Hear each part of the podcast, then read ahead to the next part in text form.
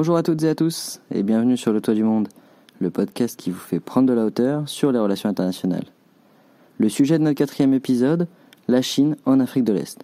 Et pour ce faire, on est accompagné par Jean-Joseph Boileau, un chercheur associé à l'IRIS et spécialisé sur cette question. Allez, c'est parti On parle beaucoup aujourd'hui de l'influence grandissante de la Chine en Afrique. Si le sujet n'est médiatisé que depuis quelques années, l'entrée massive de la Chine sur le continent africain remonte en réalité au début des années 2000. Afrique australe et centrale, golfe de Guinée, aucune région ne semble échapper à cette logique conquérante. Un espace en particulier va pourtant retenir notre attention aujourd'hui. Il s'agit de l'Afrique de l'Est, une zone comprise entre le canal de Suez et le canal du Mozambique. Le choix de cette région n'est pas anodin, pas plus qu'il ne l'a été pour la Chine au cours de son histoire. En effet, de par son emplacement géographique, l'Afrique de l'Est est littéralement la porte d'entrée du continent africain pour l'hémisphère oriental du globe. Mais d'abord, et pour revenir aux origines, l'Afrique de l'Est a été le premier point de contact entre la Chine et les peuples africains. En Chine, évoquer l'Afrique, c'est en effet rappeler au souvenir national l'amiral Zheng Ha, qui mena l'une des plus grandes expéditions navales de tous les temps. Amiral de la flotte chinoise et ministre de la Marine, il fut chargé par l'empereur Yongle de la dynastie Ming de mener plusieurs expéditions au-delà de la mer de Chine. Entre 1405 et 1433, il mènera ainsi sept expéditions qui vont le mener en Asie du Sud-Est, en Inde, dans la péninsule arabique et sur les côtes d'Afrique orientale. Symbole d'une rare période d'ouverture sur le monde, ces expéditions ne connaîtront toutefois pas de suite, et le nom même de Zheng Ha tombe rapidement dans l'oubli. Ce n'est que cinq siècles plus tard, en pleine guerre froide, que la Chine s'ouvrira de nouveau volontairement sur le monde. L'année 1963 marque à ce titre le début de la tournée africaine de Zhou Enlai, le Premier ministre d'alors, dans le cadre d'un partenariat sud-sud suivant l'esprit de la conférence de Bandung c'est le début d'une coopération Chine-Afrique dont l'une des œuvres symboles a notamment été le chemin de fer Tanzanie-Zambie, en partie construit et financé par la Chine. Depuis ces modestes débuts, les choses ont bien changé. Les réformes économiques menées par Deng Xiaoping puis ses successeurs à partir de 1978 ont propulsé en l'espace de quelques décennies la Chine au sommet de l'économie mondiale. Cette puissance nouvelle, la Chine en a progressivement usé pour étendre son influence dans le monde, en particulier en Afrique. Le continent, en raison de ses importantes ressources naturelles, relève en effet d'une importance stratégique pour la Chine, et la présence chinoise, qu'elle soit militaire, financière ou économique, n'a fait que s'y accroître ces dernières années, en particulier en Afrique de l'Est. L'Afrique de l'Est, justement, est au cœur d'un projet dont on parle beaucoup aujourd'hui, celui des nouvelles routes de la soie. Derrière cette appellation populaire en Occident se cache en réalité la BRI, Belt and Road Initiative, ou Initiative Route et Ceinture, qui est le symbole de cette Chine qui s'assume et affirme sa puissance. Le projet consiste en la création de corridors économiques et commerciaux visant à relier la Chine au reste de l'Eurasie afin d'asseoir durablement son influence sur le continent. Le projet a été dévoilé en septembre 2013 par Xi Jinping lors d'un discours prononcé à Astana, au Kazakhstan. Un mois plus tard, en octobre, le président chinois a présenté devant le Parlement indonésien la version maritime de ce projet, projet dont fait explicitement partie l'Afrique de l'Est. L'inclusion de l'Afrique de l'Est dans la BRI est due à son importance stratégique dans les routes maritimes chinoises. D'abord, c'est une façade naturelle donnant sur l'océan Indien, océan qui voit transiter les pétroliers qui assurent l'approvisionnement en hydrocarbures de la Chine. Ensuite, la zone de la mer Rouge constitue le point de passage obligatoire pour entrer en Méditerranée et donc en Europe. Comprise entre le détroit de Bab el-Mandeb et le canal de Suez, la mer Rouge voit passer 10% du trafic maritime mondial et relie indirectement la mer de Chine à la mer Méditerranée, deux mers qui représentent à elles seules 75% du trafic maritime mondial. Alors, l'importance de cette zone n'est pas nouvelle. Dans l'Antiquité, c'était déjà une route commerciale majeure, et il y a un siècle, elle était déjà au cœur de stratégies de puissance. La mer Rouge constituait en effet le principal accès de l'Empire britannique à ses possessions des Indes. Le contrôle de la région était donc vital pour l'Empire, et ce contrôle, il le garantissait grâce à ses colonies d'Égypte, du Soudan, du Yémen et du Somaliland. Mais aujourd'hui, c'est la Chine, avec sa vision globale et ses ambitions planétaires qui reconsidèrent l'importance de cette région. Elle a ainsi redoublé d'efforts pour étendre et même accroître son influence dans le secteur, en particulier sur le plan sécuritaire. La présence euh, militaire en dehors des Nations Unies, hein, euh, Djibouti, etc., ben, il suffit de regarder les routes ce que vous appelez les routes de la soie ou les, les, routes avec l'Afrique. Il faut bien à un moment donné, euh, évidemment, la question se pose, sécuriser son implantation. Alors, la question plutôt, si on regarde la France, c'est de savoir est-ce que je fais d'abord le militaire et ensuite l'économique? En général, ça ne suit pas. Je fais du militaire essentiellement, l'économique ne suit pas. Ou est-ce que je fais de l'économique et puis après, ben, j'ai besoin de quand même de sécuriser un peu mes, implantations, etc. Dans le cas de la Chine, c'est pas clair. Je ne peux pas répondre à cette question. Est-ce que euh, euh, l'arrivée euh, relativement importante de la Chine sur le plan militaire sera un facteur qui va accélérer les tensions militaires dans le monde tout, ce que je peux dire pour l'instant, c'est que la présence militaire chinoise est ultra marginale, ultra marginal, et que par contre, que je sois en Centrafrique, en Éthiopie, etc., ce que je vois, c'est euh, euh, ben, les armées russes, les armées françaises. Europe, en, Afrique de l'Ouest, la France est omniprésente sur le plan militaire. Euh, je veux dire, il n'y a pas un soldat chinois dans tout le Sahel, dans tout le Sahara. Donc, et, évidemment, c'est pour ça que moi je dis, on ne peut pas dire à la Chine de ne pas venir sur le plan militaire quand on l'est soi-même. Il faudrait vraiment arriver à bien s'entendre autour d'une table et dire aucune ingérence extérieure. Et tant qu'on ne... Eh les États-Unis sont extrêmement présents partout en Afrique sur le plan militaire, hein, et pas sur le plan économique. Donc on ne pourra imposer à la Chine de ne pas rentrer dans ce cercle vicieux que si soi-même on montre l'exemple. Le 1er août 2017, la République populaire de Chine inaugurait l'ouverture de sa première base militaire permanente à l'étranger sur le territoire de Djibouti. Djibouti, ancienne colonie française, indépendante depuis 1977, occupe une place stratégique. Se situant à l'intersection entre l'océan Indien et la mer Rouge, Djibouti constitue un point de passage obligatoire pour se rendre en Europe via le canal de Suez. La Chine n'a donc pas choisi de construire cette base militaire à Djibouti par simple hasard, mais par pur intérêt stratégique. Sa localisation constitue un passage incontournable du commerce maritime mondial et donc du commerce chinois. On y comprend de fait l'intérêt profond de la Chine en y installant cette base militaire. Mais quels sont les objectifs de la Chine avec la construction de cette base militaire? La construction de cette base militaire à Djibouti s'inscrit dans le rêve chinois, dont la puissance maritime fait pleinement partie. En effet, même si l'objectif premier de Pékin demeure la maîtrise des eaux en mer chinoise et proche de Taïwan, les menaces présentes à l'étranger contre les intérêts de Pékin se font grandissantes. Et donc, en érigeant cette base dans un lieu stratégique, la Chine peut à la fois sécuriser ses convois circulant par la mer et protéger ses intérêts sur le territoire africain. Il faut rappeler que la Corne de l'Afrique est une des régions du monde les plus affectées par la piraterie. Et d'ailleurs, d'autres puissances, comme les États-Unis et la France, y sont présentes militairement afin de faire face et de lutter contre ce défi que représente la piraterie. Il est de l'intérêt de tous de sécuriser ce passage où transitent un très grand nombre de navires commerciaux quotidiennement afin de garantir et pérenniser le bon fonctionnement du trafic maritime. La protection de la diaspora est également une des raisons clés de l'implantation de cette base chinoise. En effet, de plus en plus de Chinois partent travailler en Afrique. En 2016, la diaspora chinoise en Afrique constituait plus d'un million de personnes et celle-ci pourrait bien continuer de s'accroître. Cette base militaire est donc un moyen pour Pékin de protéger sa diaspora la leçon tirée de la crise libyenne en 2011, où la Chine avait dû organiser le rapatriement de plus de 30 000 ressortissants avec l'aide des pays européens, lui a fait prendre conscience de la nécessité de protéger ses intérêts et de renforcer sa sécurité sur le territoire africain. En 2015, la marine chinoise a également permis l'évacuation de 225 ressortissants en provenance du Yémen jusqu'à Djibouti. À ce moment-là, même si la base chinoise n'avait pas encore vu le jour, Djibouti s'est alors transformé en plateforme logistique afin de permettre l'évacuation de ressortissants chinois comme étrangers au moment des guerres. Par ailleurs, depuis une dizaine d'années, les citoyens chinois travaillant en Afrique sont exposés, voire confrontés à des menaces de plus en plus pesantes, comme les enlèvements. En 2012, par exemple, 30 travailleurs chinois furent enlevés au Soudan.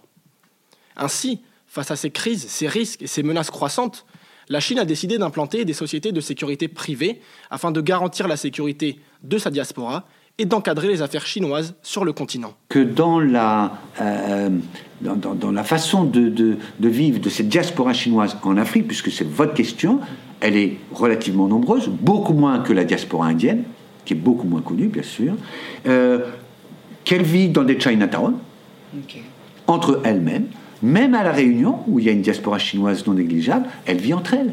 Elle vit entre elles. Il n'y a pas de mariage mixte quasiment, etc. Alors aussi, une des raisons, c'est la langue. Je crois que les gens ne comprennent pas en France parce qu'il y a eu Napoléon, euh, euh, on a écrasé le peuple français, enfin les peuples français avec cette langue française, cette république. Oui, mais enfin d'abord il y a beaucoup moins de gens, hein, 20 à 30 millions à l'époque, et puis aujourd'hui 60 millions. C'est plus petit que n'importe quelle province chinoise quand même. Hein. Et puis, euh, la langue, c'est quelque chose qui structure très fortement. Donc, quand on dit en plus les Chinois en Afrique, ça n'existe pas. Vous êtes du Fujian, ou vous êtes euh, du, du, cantonais, ou vous êtes euh, du Nord. Et, là, attendez, le parler n'est pas le même. Quand, les gens me demandent est-ce que tu parles le chinois, je dis attends, c'est lequel? Le mandarin, le cantonais, le fujiani. Et donc, ces différentes diasporas, ce que je fais quand je vais en Afrique, je vais les voir tout de suite, bien sûr. je parle le mandarin avec eux, ils parlent en général tous un peu le mandarin, bien sûr, mais c'est assez souvent une langue étrangère, si vous voulez, pour eux, hein, une langue véhiculée, on va dire. Et là, je vois que ce ne sont pas des communautés chinoises ce sont des communautés qui viennent de telle province, de telle province, qui appartiennent à telle, euh, on appelle ça les, les, réseaux, hein, les gangs, mais pas au sens négatif du terme. La, Chine, c'est le pays des ethnies qui vivent en, en, groupe, en clans. Voilà, les clans, excusez-moi. Et donc ces clans sont très forts. Et euh, c'est ça qui est intéressant d'ailleurs, c'est d'arrêter de dire les Chinois. Le gouvernement chinois a évidemment une politique. La plupart des Chinois installés en Afrique, beaucoup d'ailleurs de, contrats euh, d'État euh, se terminent par euh, la personne reste dans le pays, parce qu'elle a envie de rester dans le pays, elle ne veut pas retourner en Chine. Ce sont des gens qui aiment beaucoup faire des affaires, qui sont innovants, créatifs, entrepreneurs, et donc ils restent sur place. Ils n'ont plus rien à voir avec le gouvernement chinois. La société HXZA, qui est une société chinoise de sécurité privée, s'occupe de la sécurité maritime le long de la côte est africaine, de la réponse au kidnapping et de la protection des cadres. Mais il faut dire que la construction de cette base chinoise reflète en réalité une approche double. Militaire, nous l'avons évoqué, mais également commerciale et économique. Elle s'inscrit largement dans le projet Belt and Road Initiative mené par Xi Jinping depuis 2013. Sa position clé dans le détroit de Bab el-Mandeb, l'un des corridors maritimes les plus fréquentés du monde, fait du pays une plateforme idéale afin d'assurer le bon fonctionnement de la route maritime vers l'Europe. Les autorités chinoises présentent cette base militaire comme une base défensive et non une base de combat qui lui sert à veiller sur ses intérêts dans l'ensemble de la région. Grâce à cette base militaire, la Chine peut donc sécuriser ses routes maritimes par lesquelles elle achemine de très grandes quantités de ressources naturelles et de matières premières en provenance des pays africains et particulièrement du pétrole. Mais la Chine en Afrique, c'est également un déploiement dans les organisations internationales. Ayant peu à peu déserté les activités onusiennes à la fin du XXe siècle, les Occidentaux ont laissé une porte ouverte à l'engagement chinois au sein de l'ONU. Après les épisodes marquants du Rwanda et de la Bosnie dans les années 90, les Occidentaux se sont désintéressés des opérations onusiennes, laissant un vide s'apprêtant à être comblé par la Chine. En effet, le Parti communiste chinois, très soucieux de son image, cherche à prouver au reste du monde le caractère à la fois pacifique et responsable de sa montée en puissance. La Chine participe désormais à de nombreuses opérations de maintien de la paix dans plusieurs pays africains, où d'ailleurs ses liens étroits avec les régimes en place facilitent considérablement la réussite de ces opérations onusiennes. Aujourd'hui, Pékin est le deuxième contributeur financier aux opérations de maintien de la paix, et que sa contribution est considérée comme extrêmement importante à New York. D'un point de vue logistique, en 2017, la Chine pourvoyait 2500 casques bleus dans des opérations de maintien de la paix au Soudan du Sud, au Mali, en Somalie et en République démocratique du Congo. L'année 2015 fut également un grand tournant dans la contribution des activités chinoises à la sécurité mondiale. Xi Jinping a en effet décidé d'engager plus de 8000 soldats dans la force de paix de réserve de l'ONU, d'accorder 100 millions de dollars à la force de réserve de l'Union africaine et 1 milliard de dollars pour la création du Fonds de l'ONU pour la paix et le développement.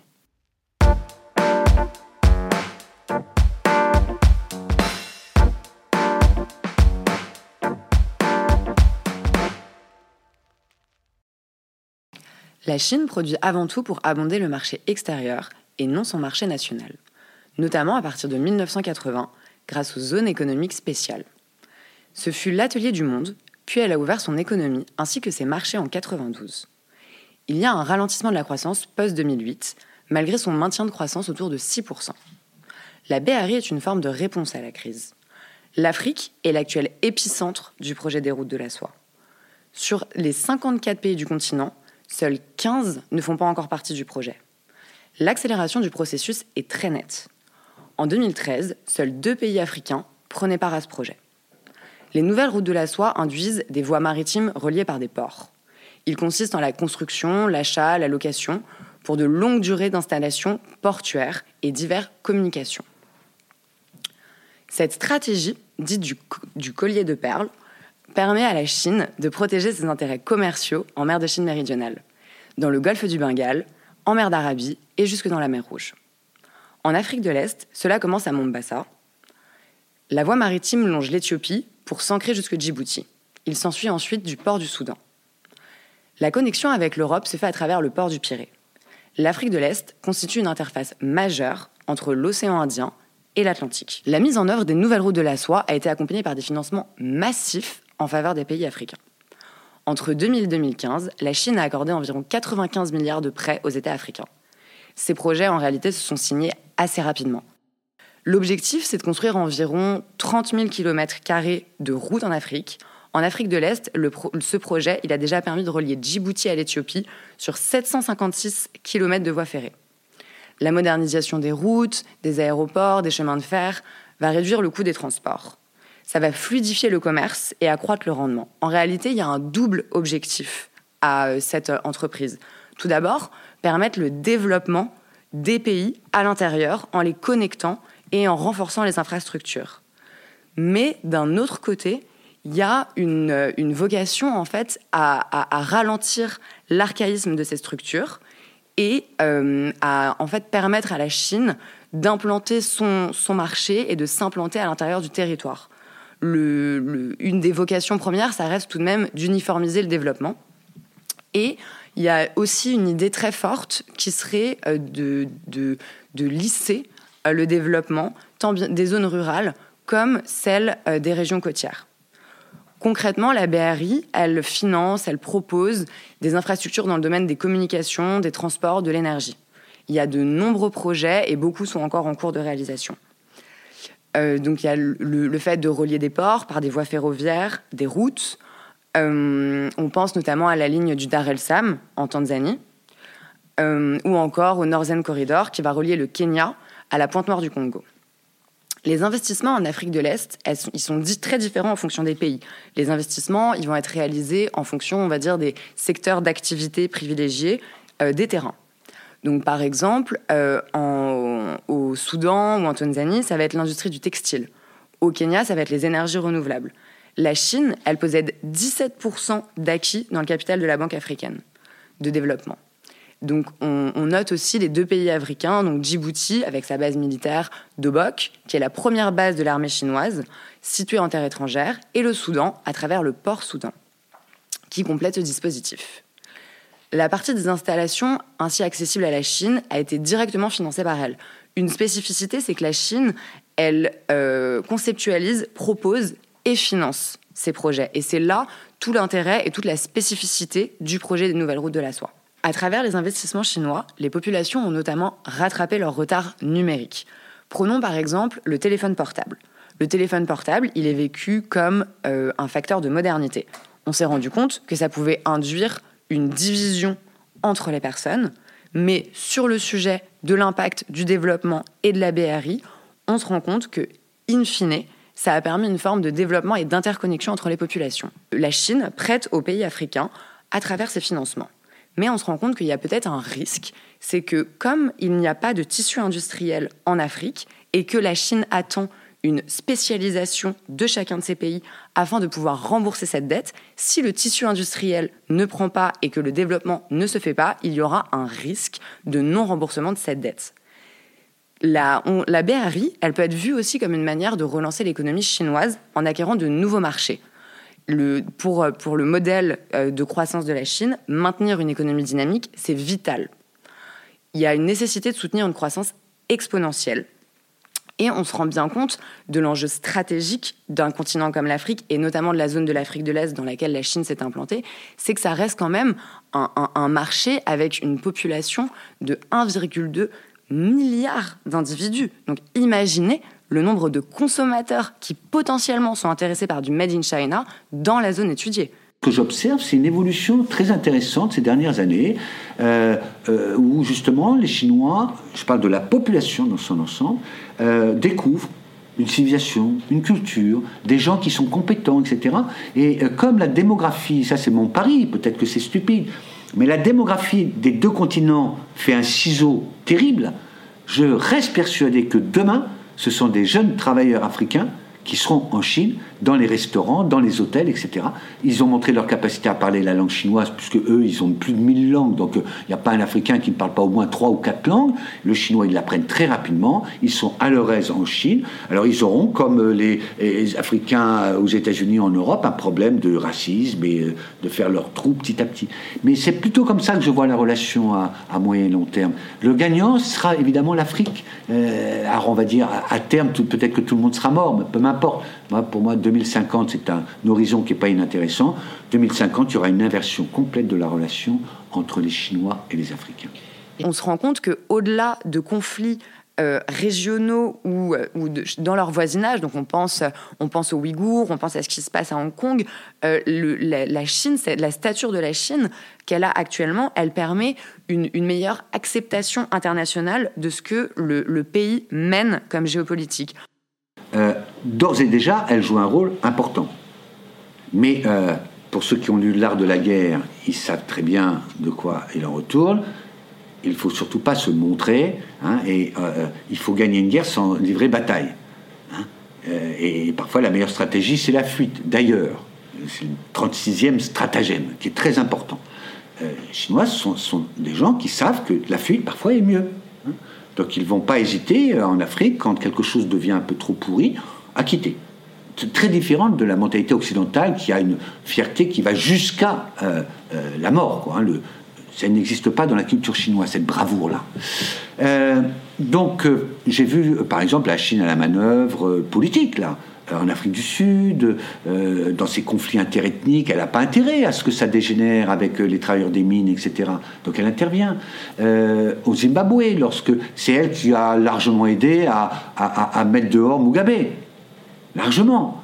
en Éthiopie, je n'ai pas d'indice précis pour savoir si c'est elle qui a été en partie, en partie à la manœuvre. Ce que j'observe toujours, c'est que quand il y a des, on va dire des, des, accidents ou des incidents politiques ou des, je regarde toujours six mois avant quel est euh, le politique de ce pays qui est allé en Chine. Et j'observe qu'il y a toujours des gens importants, soit des militaires, très très importants. La Chine a beaucoup investi sur le long terme, on parlait tout à l'heure, c'est un investissement de long terme. Il y a plus aujourd'hui de militaires africains qui sont formés en Chine que dans le reste du monde. Et euh, j'observe que, euh, voilà, ou le ministre des Finances, par exemple, de Zimbabwe, c'est lui qui était allé, trois mois avant, préparer euh, le départ de Mugabe. Parce que là, les Chinois trouvaient que quand même, ça commençait à devenir n'importe quoi. Et d'ailleurs, Mugabe était devenu relativement anti-chinois alors qu'il avait pu s'appuyer hein, sur les Chinois pour conquérir le pouvoir. Donc, il y a premièrement un rôle secret, souterrain, permanent. Il n'y a pas une ambassade chinoise qui ne soit pas extrêmement active aujourd'hui, y compris dans les pays francophones, d'ailleurs, ce qui gêne beaucoup de monde. Au Niger, par exemple, euh, puisque mon co-auteur de l'Afrique pour les nuls, il habite à Niamey, donc euh, j'y suis allé. J'ai vu d'ailleurs le prochain président euh, Bazoum, qui était à l'époque le conseiller du président Issoufou, et bah, il était. L'ambassadeur chinois sortait du rendez-vous juste avant le nôtre. Bon, bon, bah, quand même. D'abord, c'était le conseiller, il savait qu'il allait devenir président, qu'il y avait une chance. Et puis, la question que vous posez, c'est de savoir est-ce que publiquement, officiellement, il peut y avoir effectivement un rôle euh, de la Chine sur le plan, on va dire, de gestion géopolitique, politique, etc. Je pense que la, Chine va rester le plus en retrait possible. Elle sait qu'elle n'est pas accueillie favorablement. Et donc, euh, elle, elle, elle, elle n'interviendra officiellement qu'à la demande d'eux. Et euh, on le voit, il a des points forts au Rwanda, par exemple, Kagame, et à, l'Union africaine, sa cote de popularité, entre guillemets, est très importante. Hein. c'est elle qui a construit le bâtiment de l'Union africaine, et elle a mis des micros partout, c'est archi connu, donc je peux le dire, euh, pour écouter. Euh, donc elle va évidemment jouer un rôle important, mais à la chinoise, c'est ça que les gens ne comprennent pas. On n'est pas dans une diplomatie de la canonnière, euh, euh, les choses restent dans l'art de la guerre. C'est pour ça que je dis toujours au monde, euh, préparez-vous évidemment à une Chine qui va avoir un rôle plus important. Et la seule façon de s'y préparer, c'est de rentrer dans l'intérieur des schémas mentaux, culturels, politiques, y compris financiers d'ailleurs. Les gens ne comprennent pas qu'Alibaba, comment donc Ils l'ont emprisonné, mais c'est pas possible. C'était la plus belle entreprise oui, nous, on ne peut pas le comprendre. Ça se comprend du point de vue de l'histoire de, euh, euh, la Chine et de ses schémas euh, mentaux. Donc oui, la Chine va prendre plus d'importance. Il faut que nous, nous apprenions à travailler avec elle. Et c'est pas facile du tout. Nous avons là deux cultures totalement opposées. La BRI, elle, permet une forte délocalisation des entreprises chinoises. Une autre des spécificités des projets, c'est que les, les projets qui sont menés par la Chine sur les territoires, globalement, ça va pas forcément être des locaux qui vont s'en occuper, mais ça va être des entreprises chinoises qui vont se délocaliser et qui vont aller sur le terrain réaliser ces constructions, ces grands travaux. Présence à Djibouti, c'est une affaire de business. La Chine, à travers cette localisation géographique, elle cherche à se rapprocher des pays qui lui achètent des technologies militaires. Donc euh, l'Égypte, l'Algérie, le Ghana et le Tchad. La relation Chine-Afrique, on peut considérer, et c'est aussi ce que, ce que notre intervenant euh, Jean-Joseph Boileau a voulu nous montrer que c'est une relation qui a vocation à être durable. On est sur du long terme. Au-delà de, ces projets qui vont euh, mettre du temps à se faire parce qu'il y a de l'investissement, des moyens, des moyens logistiques mobilisés, c'est une relation long-termiste et qui potentiellement va ensuite muter. Et voilà, c'est déjà la fin de cette émission. Nous vous remercions pour votre attention et nous espérons que vous y aurez appris quelque chose. Nous remercions chaleureusement M. Boileau pour son intervention et on se dit à très bientôt pour un nouvel épisode sur Le Toit du Monde.